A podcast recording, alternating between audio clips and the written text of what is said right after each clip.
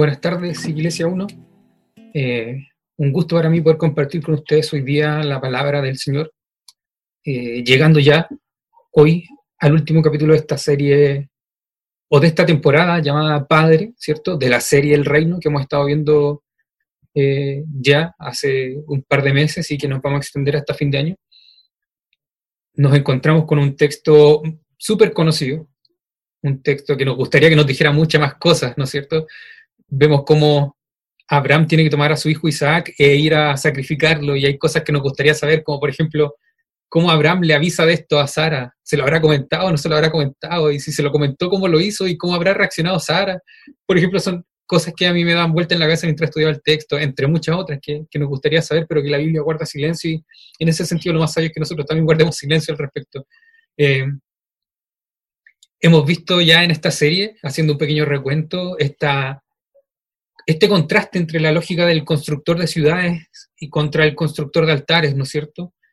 Abraham ha conocido otros reyes que eh, tienen su propia ciudad y vemos esta, este contraste que él, siendo ya eh, dueño de esta tierra porque Dios se la ha prometido, sigue viviendo como peregrino y en vez de construir una ciudad, de buscar su seguridad, su identidad, de formar algo conforme a su imagen y semejanza, podríamos decir que también parte de la lógica del constructor de ciudades, él se ha comportado como un constructor de altares. Él, a lo largo de los procesos que le ha tocado vivir durante todos estos años que hemos estudiado de su vida, no ha buscado su seguridad ni su identidad en esto, no ha buscado construir una ciudad, sino que en estos procesos él busca glorificar a Dios, poner un altar y reconocer que Dios es soberano.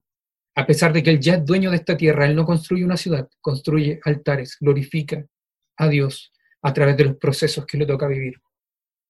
Es más o menos la lógica de, de este contraste entre el constructor de ciudades y el constructor de altares que hemos estado viendo. Eh,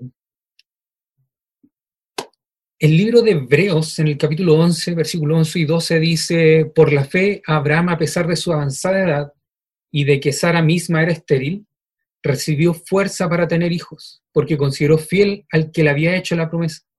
Así que de este solo hombre, ya en decadencia, nacieron descendientes numerosos como las estrellas del cielo e incontables como la arena a la orilla del mar. Nosotros podríamos incluso pensar que, o esa lógica, o ese pensamiento que, que tenemos de que la gente antigua como que duraba más tiempo sana, entonces podríamos decir, ah, Abraham ya era viejo, pero en ese tiempo eh, la vejez no era como la de ahora, él, él, estaba paradito, estaba sanito, porque la gente en ese tiempo era más sana. El libro de Hebreo no nos dice, no nos dice eso.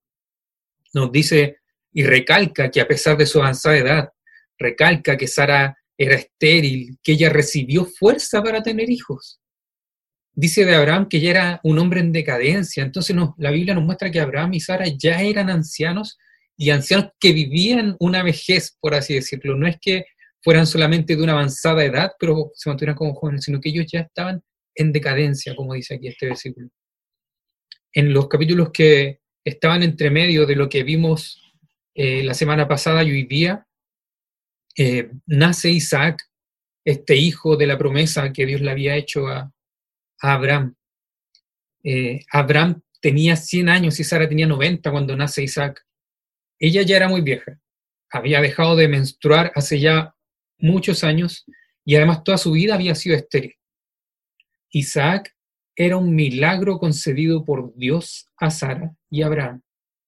Para ellos no había otra posibilidad de tener un hijo de forma natural. Y esto es maravilloso porque vemos cómo Dios forma un pueblo que se va a extender a lo largo de toda la historia y que va a ser de bendición a todas las naciones, desde un hecho que parecía imposible, desde una pareja de ancianos, donde ella más encima era estéril y ya había dejado de menstruar hace mucho tiempo. Desde allí Dios levanta un pueblo. Eso es algo milagroso. También vemos que a través de, en estos capítulos que nos perdimos, Abraham había tenido que despedir a Agar y a Ismael. Ellos ya no eran parte de la tribu de Abraham. Por tanto, en este momento, en el texto que vamos a ver hoy, el único hijo de Abraham era Isaac. Era este hijo a través del cual Dios había confirmado que llevaría a cabo su promesa.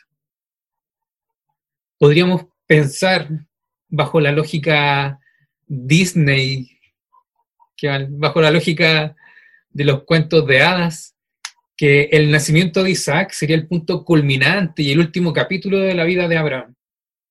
Que ahora que su hijo había nacido, ya su fe había triunfado, que ahora eran felices para siempre, o que podría morir feliz habiendo cumplido el llamado de Dios para él de dejar su tierra y de esperar que le naciese un hijo. Pero en este texto, para sorpresa nuestra, Abraham recibe otro llamado de Dios. Y Dios ahora le pide lo que probablemente era lo más preciado para Abraham y para Sara, que era Isaac. Esto a modo de introducción al texto que vamos a ver hoy. Eh, hoy día vamos a cambiar un poco el orden que llevamos frecuentemente en, los sermones.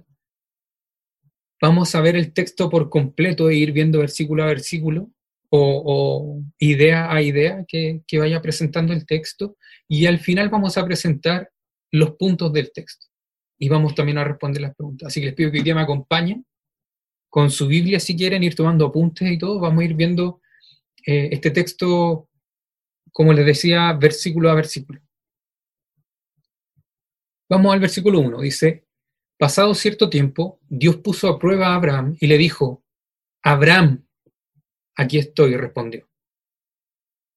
Lo primero que hay que notar en este texto es que en el versículo 1 se nos menciona dos veces a Abraham y al último, al final, en el versículo 19, se nos vuelve a mencionar dos veces a Abraham. Entonces aquí lo que la Biblia nos presenta es un marco narrativo, si lo pudiéramos llamar así.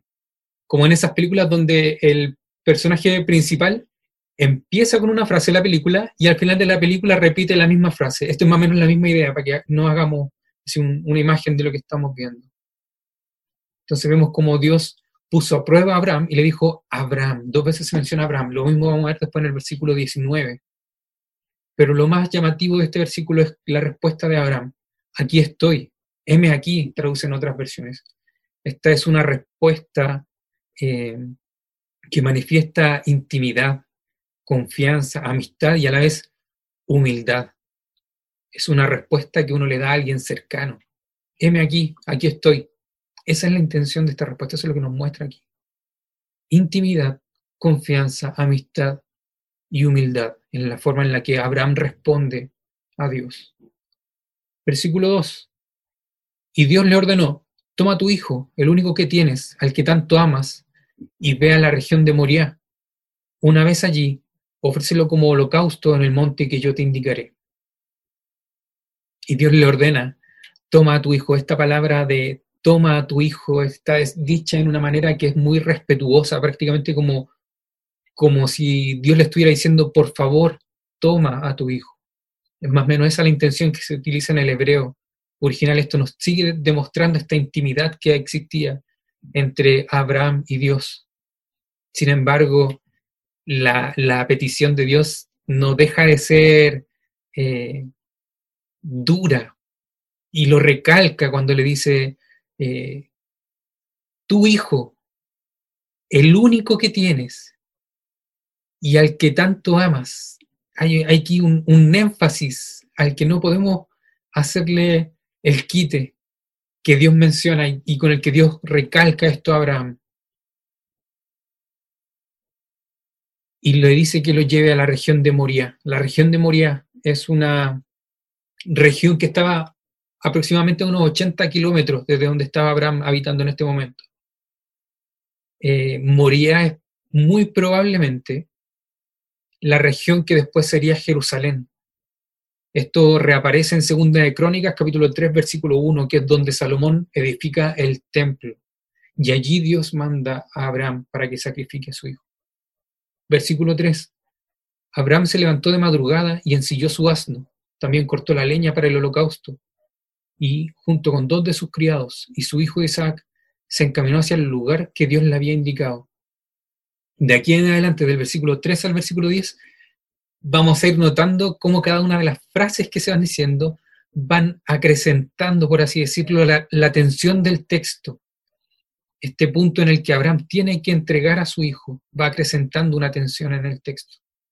Sin embargo, en este versículo nos llama la atención que Abraham se levantó a la madrugada, al tiro, no demora la obediencia a Dios.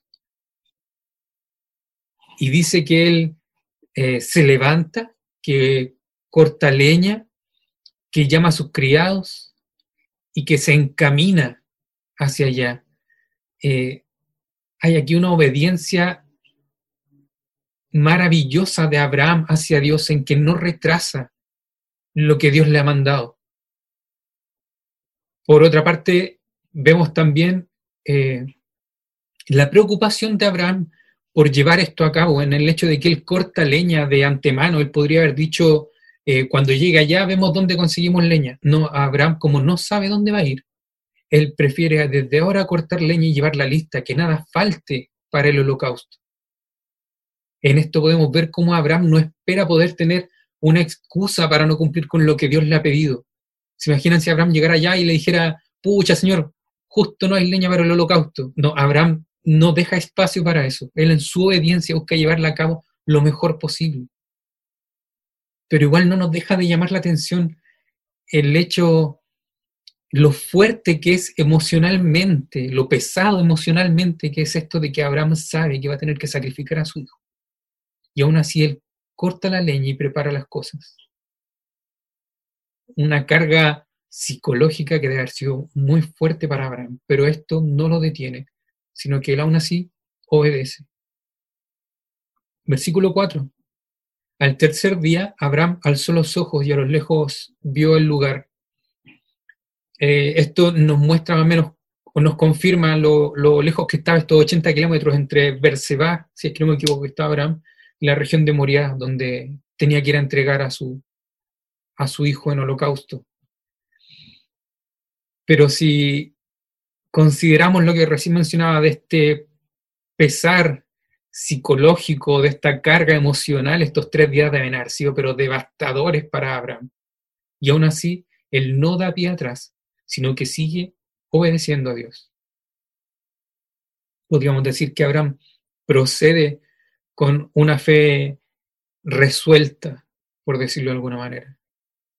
Versículo 5. Entonces le dijo a sus criados, quédense aquí con el asno, el muchacho y yo seguiremos adelante para adorar a Dios y luego regresaremos junto a ustedes. Aquí nos llama la atención cómo Abraham afirma, regresaremos. Nosotros seguiremos adelante, vamos a ir, vamos a adorar a Dios y luego vamos a volver, vamos a regresar junto a ustedes.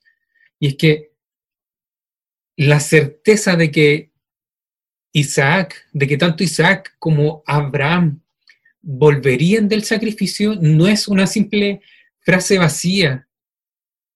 Era la plena convicción de Abraham, basada en la promesa que Dios le había entregado, de que de Isaac sería eh, llamada su descendencia, que esto es visto en el capítulo 21 a pesar de que Abraham no entendía cómo es que Dios llevaría esto a cabo, su fe armoniza, por así decirlo. Su fe de alguna forma actúa en armonía con la promesa de que Dios en Isaac contaría su descendencia y a la vez con la orden de sacrificar a Isaac. Él no entendía cómo lo iba a llevar a cabo, pero su fe lo llevaba a seguir adelante. Por eso es que él afirma, regresaremos junto a ustedes. Capítulo, capítulo, versículo 6. Abraham tomó la leña del holocausto y la puso sobre Isaac, su hijo. Él, por su parte, cargó con el fuego y el cuchillo, y los dos siguieron caminando juntos. Siempre hemos creído que Isaac era un niñito, que Abraham como que tenía que tomar a su hijito chiquitito y sacrificarlo. Pero si nos damos cuenta aquí el, versículo nos indica algo eh, que no es así. La palabra que aquí la, la NBI traduce por su hijo, algunas traducciones lo traducen por muchacho, al parecer sería una palabra que se usaría para un joven que ya estaba en edad de rendir el servicio militar. Entonces, a pesar de que no podemos establecer con exactitud qué edad habría tenido Isaac en ese momento, sí podemos ver que no era un niño en el sentido de que no era un pequeñito, sino que ella era grande. Él carga la leña para el holocausto. Esto nos da muestra de que era un joven fuerte, de haber tenido probablemente, me atrevo aquí, me arriesgo, a, eh, a decir que de haber tenido entre unos 17 y 20 años por lo menos. Era capaz de cargar leña suficiente para un holocausto sobre su espalda. Sin embargo, aquí estamos frente a un momento de una tremenda tensión. Isaac carga la leña para su propia muerte. Y por otra parte, Abraham va llevando el fuego y el cuchillo. Vemos nuevamente cómo este detalle comunica este peso, esta carga emocional de Abraham. Él lleva las armas que después deberá ocupar contra su hijo. Esto debe haber sido pero sumamente duro, fuerte. Pero Abraham no da pie atrás. Versículos 7 y 8. Isaac le dijo a Abraham, Padre, dime, hijo mío. Aquí tenemos el fuego y la leña, continuó Isaac, pero ¿dónde está el cordero para el holocausto? El cordero, hijo mío, lo proveerá Dios, le respondió Abraham, y siguieron caminando juntos. Aquí debemos notar cómo en este pequeño diálogo se nos muestra la intimidad que había entre Isaac y Abraham. Eh, Isaac le dice, Padre, y Abraham le responde, dime, hijo mío, una forma sumamente cariñosa, ellos tenían una relación íntima, este era su hijo, el de la promesa que Dios le había dado, lo que él tanto había ansiado a lo largo de su vida y ahora estaba aquí enfrente de él y en una relación sumamente íntima. ¿Y cómo vemos que este, esta relación también era íntima? porque Isaac se da cuenta de que faltaba el cordero para el holocausto, entonces vemos cómo Abraham también lo había enseñado en la forma de adorar a Dios. Abraham había formado a su hijo en el temor del Señor. E Isaac nota esto cuando se da cuenta que van a ofrecer un holocausto, pero que no estaba el cordero para esto. También vemos cómo Abraham carga con los elementos más peligrosos, podríamos decir, con el cuchillo y el fuego, para el sacrificio de Isaac. Mm, mm. Eh, y cuando, cuando Isaac le pregunta, ¿y el cordero? Abraham responde, Dios proveerá. Jehová Jiré, ¿no cierto? Súper conocido por nosotros. Es como la vieja confiable de cuando uno es canuto y quiere poner un kiosco en la casa. ¿Cómo, cómo le pones? No, Jehová Jiré, la vieja confiable. Jehová Jiré, Dios proveerá. Sin embargo, esta no era una respuesta vacía, una respuesta políticamente correcta de Abraham hacia Isaac. Lejos de ser esto una mentira piadosa o una respuesta fácil, una respuesta de escape, esta respuesta nos demuestra toda la dependencia que Abraham tenía de Dios en ese momento. Versículos 9 y 10. Cuando llegaron al lugar señalado por Dios, Abraham construyó un altar y preparó la leña. Después ató a su hijo y lo puso sobre el altar, encima de la leña. Entonces tomó el cuchillo para sacrificar a su hijo. Eh, Abraham ya era viejito, como habíamos dicho.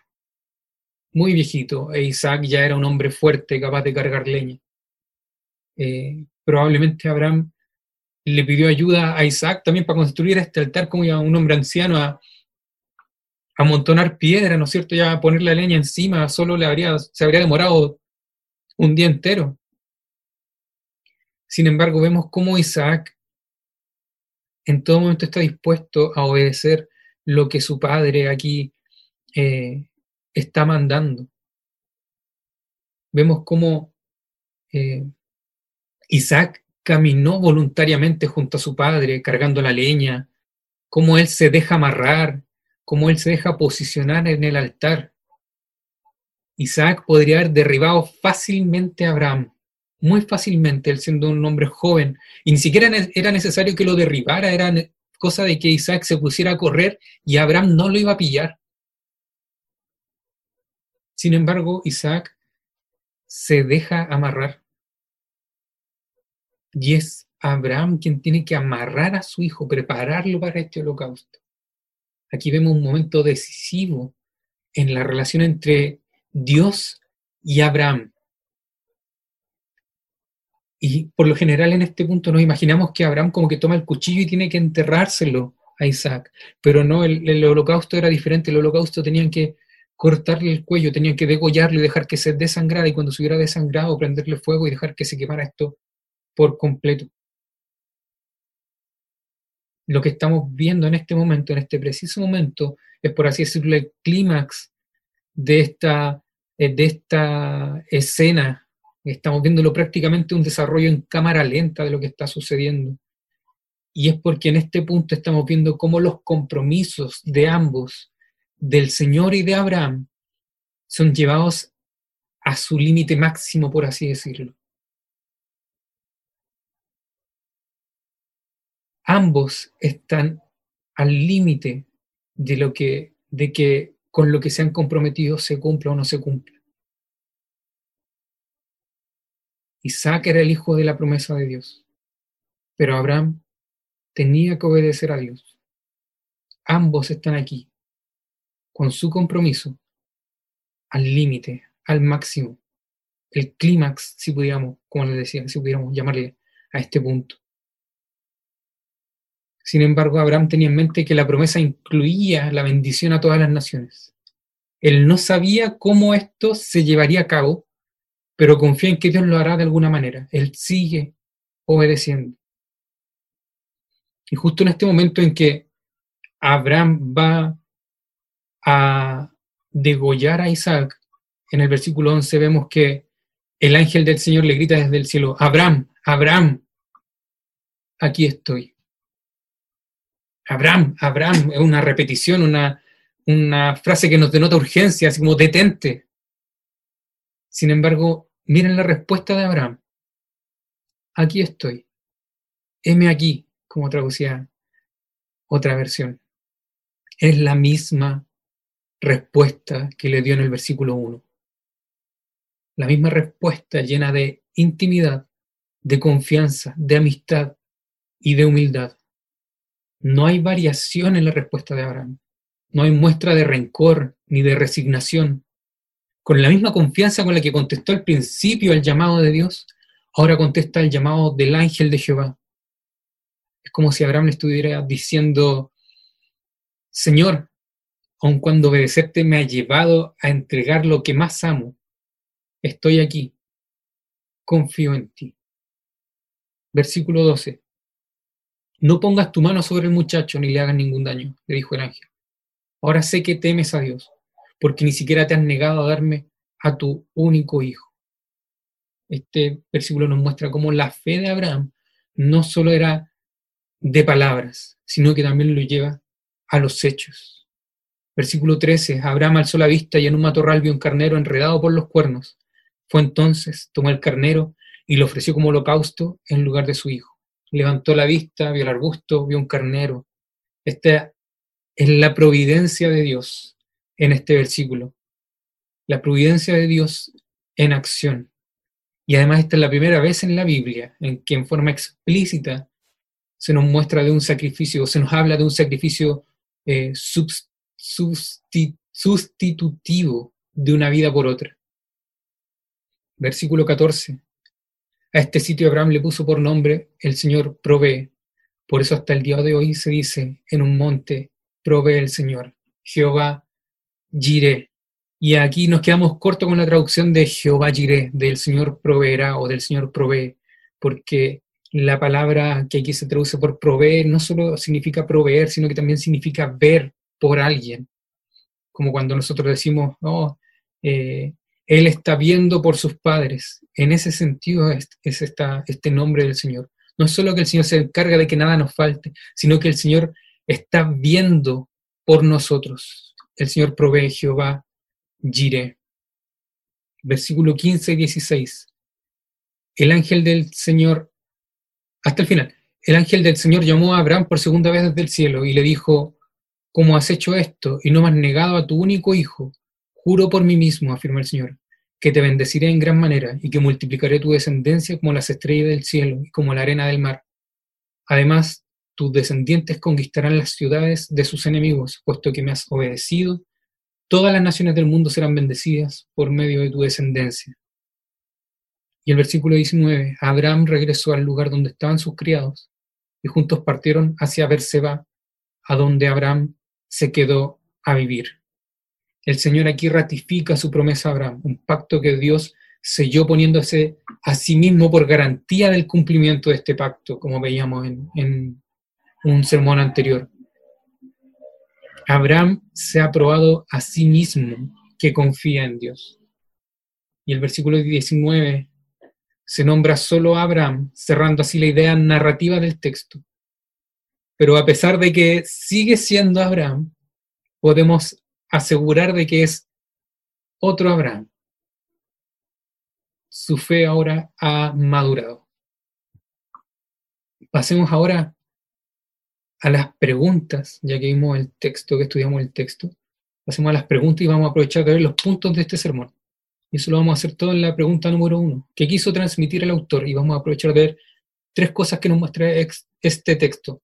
Y que me atrevería a decir que son elementos de una fe madura.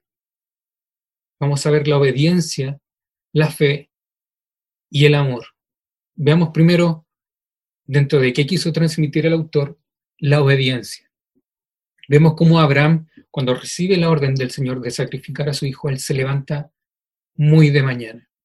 Hace todos los preparativos para el viaje, lleva los elementos necesarios para ejecutar el holocausto, lleva la leña, el fuego, cuchillo, él llega al lugar indicado, él amarra a su hijo y se dispone a degollarlo. En todas estas cosas vemos la obediencia de Abraham.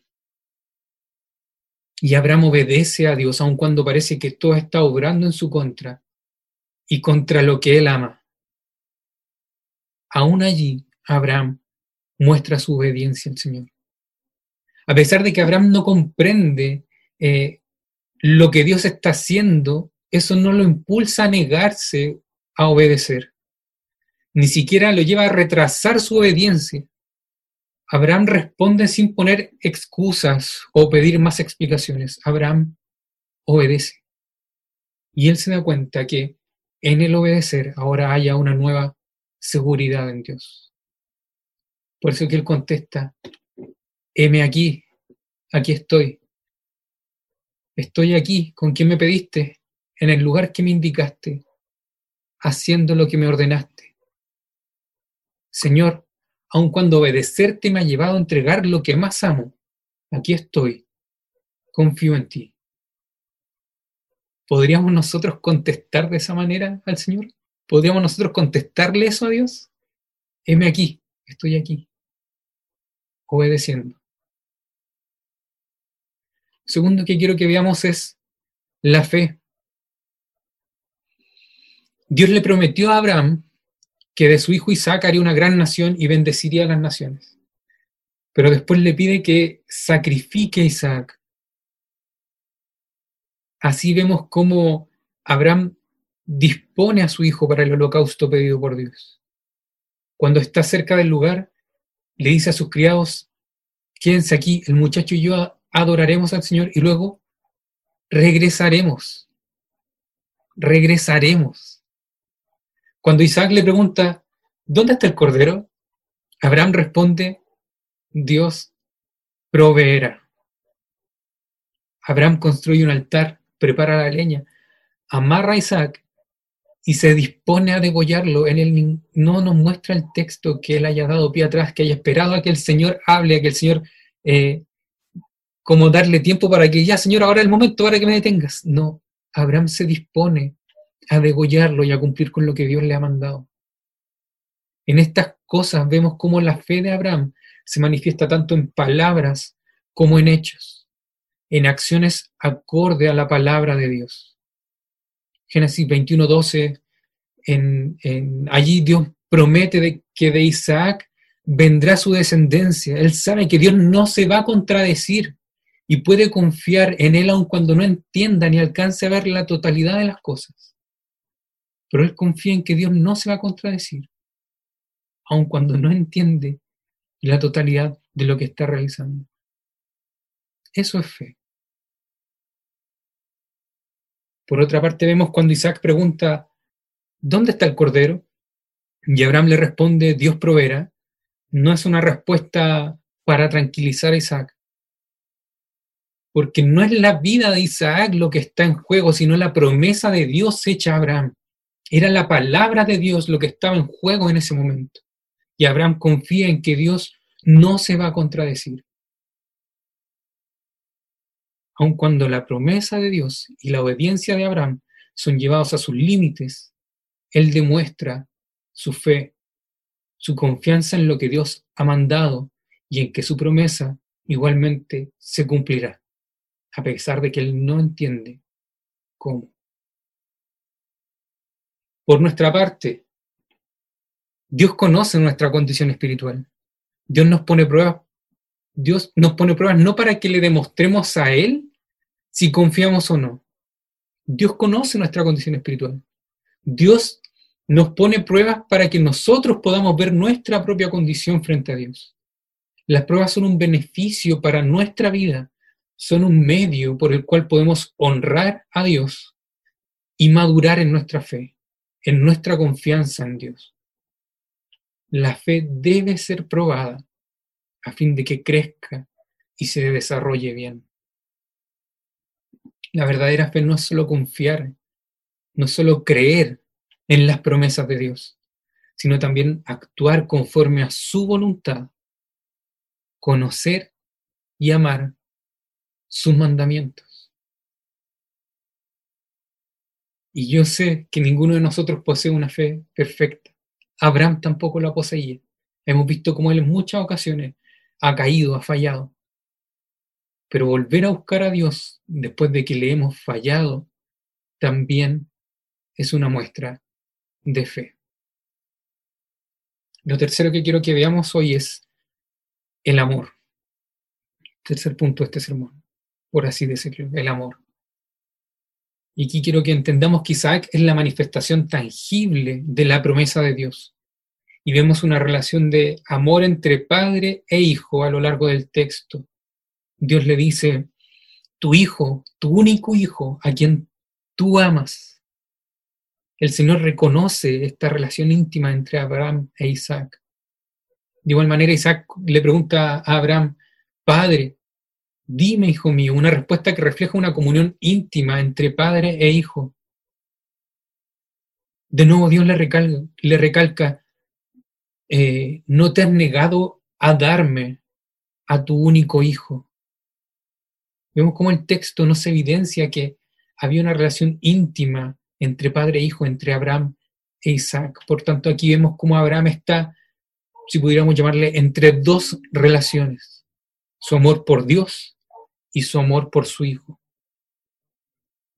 Y aquí debemos entender que amar involucra ordenar nuestras prioridades. Abraham tuvo que ordenar sus prioridades y sobre esa base hacer su respuesta al Señor. ¿A quién amas más? Abraham al estar dispuesto a renunciar a Isaac demuestra su dependencia en Dios y no solo en su promesa divina. Abraham reconoce que Isaac es un don que en último término pertenece a Dios y no a él. Lo que Abraham entendió bien fue que aquella prueba tenía que ver con el amor supremo a Dios. Al final, el Señor le dijo, ahora sé que temes a Dios. En la Biblia esto no se refiere tanto a tener miedo de Dios, sino a entregarse de todo corazón a Él. El Señor le dice, ahora sé que me amas más que a cualquier otra cosa en este mundo. Ahora sé que me amas más que a tu Hijo. Amor es también ordenar nuestras prioridades. Fe, obediencia y amor. Esas son tres cosas que este texto nos muestra. Ahora, con respecto a la segunda pregunta de las cuatro que hemos revisamos frecuente, que revisamos cada domingo, vamos a responder la segunda y la tercera junta. Entonces, ¿cómo encaja esto en la gran historia de Dios y cómo nos es revelado Cristo? Eh, tal vez ninguna otra escena en la Biblia, con la excepción del, mismo Calvario, es más conmovedora que esta. Y ninguna da una ilustración más clara de la muerte en la cruz del Hijo unigénito amado de Dios. La obediencia de Isaac y de Abraham es un tipo de Cristo, el verdadero siervo sufriente. Como Isaac, Cristo es un cordero llevado al matadero, que con todo no abre su boca. Así como Isaac carga su propia leña para el altar en, el monte, Cristo carga su propia cruz de madera que va a llevar al, al Gólgota. Así como Isaac obedientemente es puesto sobre el altar, también Cristo sacrificial y obedientemente se somete a la voluntad de su Padre y va a la cruz. El amor de Abraham para su hijo es una ilustración pálida, si pudiéramos llamarle, del amor de Dios para con el Señor Jesucristo. El sacrificio de Isaac era una ilustración de un, de un acto supremo de adoración, el sacrificio del mismo Salvador para cumplir la voluntad de Dios. Dios provee un carnero como sustituto por Isaac. Fue derramada su sangre y fue un holocausto completamente consumido por Dios. De la misma manera Cristo se entrega en la cruz, ocupando el lugar que a nosotros nos correspondía como nuestro sustituto, pagando la deuda que nosotros teníamos y sufriendo la muerte que nosotros debíamos morir.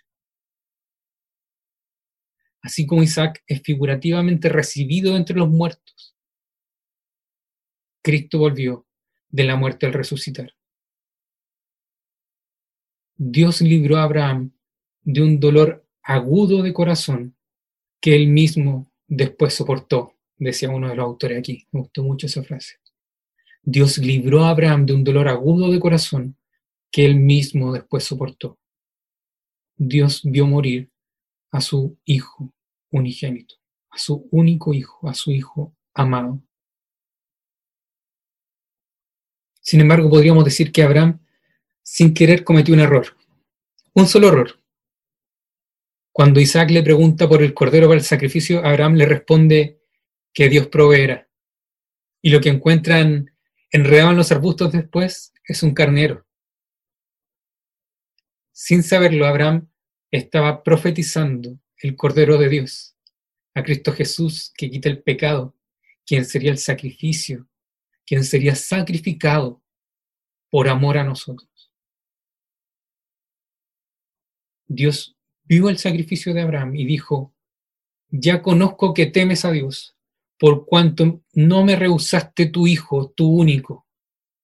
Nosotros hoy podemos contemplar el sacrificio en la cruz y decir a Dios, ahora conocemos que nos amas, porque no nos has negado tu único Hijo, tu amado. Lo que un día el Padre de nuestra fe ofreció a Dios en forma incompleta e imperfecta es apenas una sombra de lo que Dios luego en Cristo ofrece en perfección y en consumación total.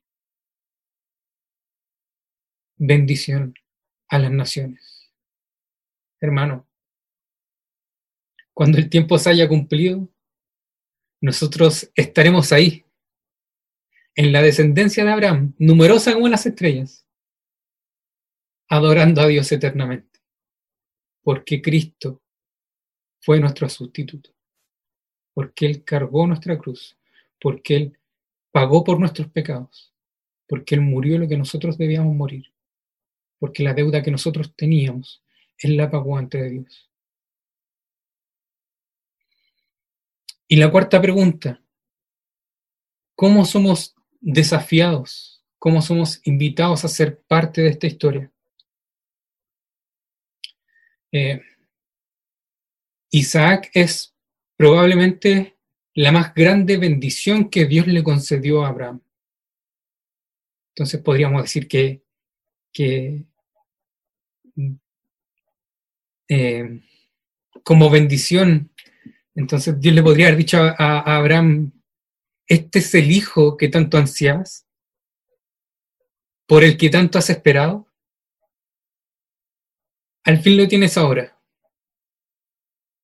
Entonces, ¿buscarás tu seguridad a través de tu hijo? ¿Estará tu identidad puesta en tu hijo? ¿O me glorificarás a través de tu hijo? Abraham, en vez de construir una ciudad en Isaac, construyó un altar. ¿Cuál es nuestra realidad hoy día?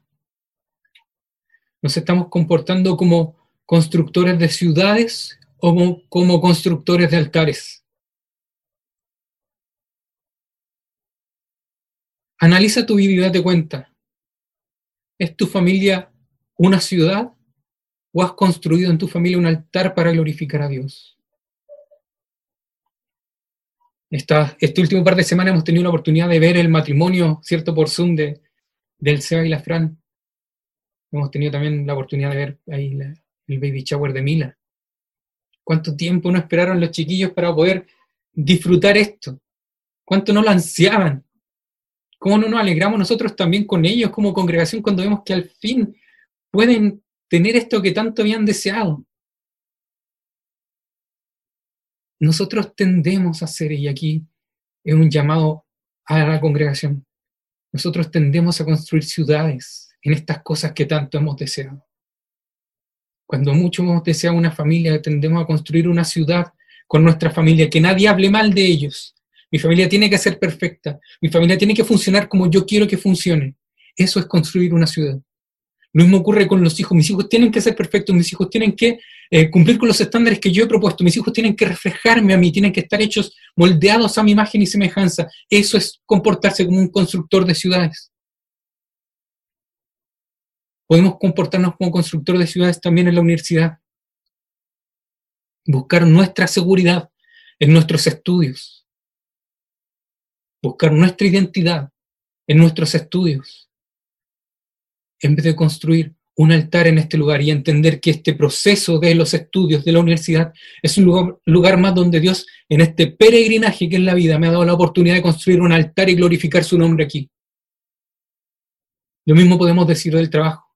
Tendemos a buscar nuestra identidad, nuestra seguridad en nuestro trabajo, en el dinero, en la casa propia, cuando al fin la tenemos, tenemos la casa propia, Ahora olvidamos que esta casa es una bendición que Dios nos ha dado para construir un altar y glorificar su nombre y tendemos a tener nuevamente esta lógica del constructor de ciudades, de buscar nuestra seguridad en nuestra casa, en que al fin lo tenemos.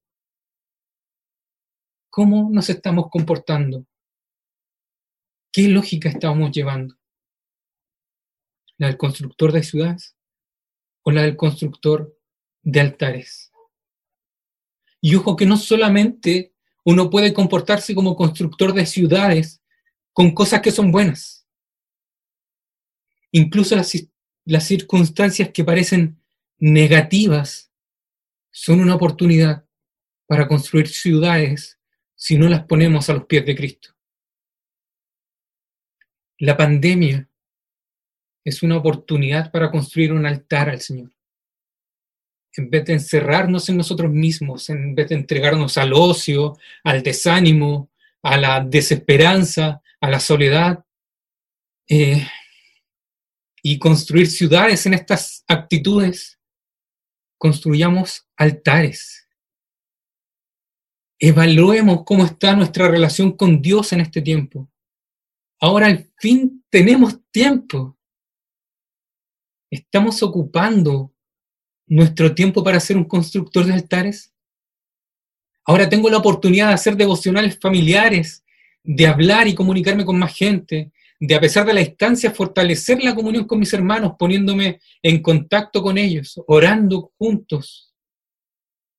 ¿Estamos aprovechando esta oportunidad para ser un constructor de altares?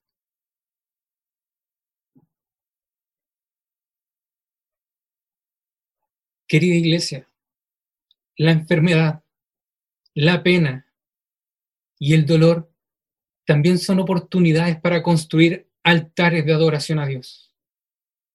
Por lo general, cuando pasamos por un momento difícil en la vida, nuestra tendencia es a levantar murallas y armar una fortaleza alrededor nuestro para que los demás no puedan penetrar en esto, aun cuando su intención sea ayudarnos. Tú no sabes por lo que estoy pasando. Tú nunca has vivido esto. Cuando te toque a ti vas a saber lo que se siente. Murallas, levantamos murallas alrededor nuestro. Y nos escudamos atrás de estas actitudes? ¿No es acaso la enfermedad una oportunidad para levantar un altar? ¿No es acaso el cáncer una oportunidad para levantar un altar y glorificar a Dios? Como iglesia lo sabemos. Hemos tenido testimonio. Incluso el cáncer, que parece ser una enfermedad tan terrible, es una oportunidad que Dios te da en este peregrinaje que es nuestra vida para levantar un altar y glorificar su nombre. ¿No es acaso la enfermedad una oportunidad para demostrar nuestra fe en Dios y confiar en que independiente de cuál sea el resultado, confío en que Dios lo ha dispuesto así porque es lo mejor para mí?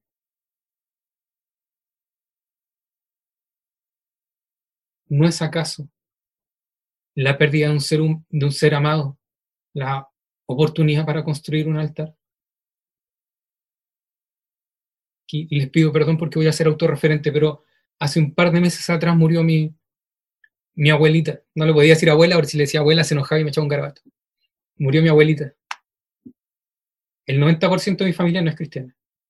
Sin embargo, ese día me pidieron que compartiera la palabra del Señor ahí en el, en el cementerio. Primera vez que me toca compartir la palabra del Señor en un cementerio. Y entre medio de todo ese ambiente donde uno puede ver el rencor todavía entre hermanos de sangre, donde uno puede ver ese conflicto de intereses que muestran personas en medio de una situación que puede ser tan dolorosa. Dios me permitió predicar su palabra, Dios me permitió allí construir un altar y glorificar su nombre. Hermano, incluso la pérdida de un ser amado es una oportunidad que Dios te da para glorificarlo, para construir un altar y adorarlo a Él. El desafío para nosotros es que identifiquemos en qué áreas de mi vida tengo hoy la oportunidad de construir un altar al Señor en qué áreas de mi vida tengo hoy la oportunidad de construir un altar al Señor. Ese es nuestro desafío para hoy. ¿Puedes identificar ciudades que has construido en tu vida? Todos podemos. No te preocupes. Volver a buscar a Dios después de que le hemos fallado también es muestra de fe. Somos peregrinos en una tierra que nos ha sido prometida y hasta que nuestro Rey no vuelva en gloria y majestad, vivamos construyendo altares a Dios y glorificando su nombre, teniendo fe en Él, obedeciéndole y amándole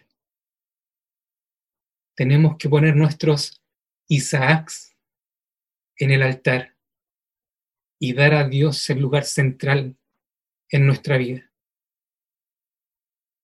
Abraham no le estaba probando a Dios que confiaba en él. Abraham se estaba probando a sí mismo y a su descendencia que Dios es fiel y su palabra verdadera. Los invito a que tengamos un momento de oración. Buen Dios y Padre Celestial, te damos gracias, Señor amado, porque grande es tu misericordia con nosotros, Señor. En que aún, aún, Señor, en nuestras fallas, tú sigues siendo fiel, Señor. Que aun cuando nosotros, mi Dios amado, somos faltos de fe, tú no quitas tu promesa, Señor amado, sino que la mantienes firme. Padre Celestial, te pedimos, Señor, que nos ayudes en este proceso, en este peregrinaje, en este tiempo en que esperamos que tú vuelvas, Señor. Que nos ayudes a madurar como cristianos, que nos ayudes, Señor, aprender a adorarte, mi Dios amado, independiente de la circunstancia en la que estemos, independiente del proceso que estemos viviendo, independiente de lo negativo de la situación o de lo grande de la bendición. Permítenos, Señor, glorificarte y adorar tu nombre. Danos fe, Dios mío, Ayúdanos a crecer en fe y en obediencia y en amor a ti. Perdona nuestras faltas, Señor, y fortalécenos, por favor, te pido. Gracias te damos, Señor, porque Cristo cargó con nuestros pecados, porque Él pagó por ellos, Señor, porque hoy podemos acercarnos confiadamente a ti, reconocer nuestros pecados y volver a buscarte, Señor amado, en fe, confiando en que tú nos has perdonado y en que nuestra deuda ha sido pagada. Ayúdanos, Señor, a ser constructores de altares y no constructores de ciudades. Ayúdanos, Padre Santo, te pido en el nombre de Cristo Jesús. Amén. Y amén. Queridos hermanos, que el Señor les bendiga.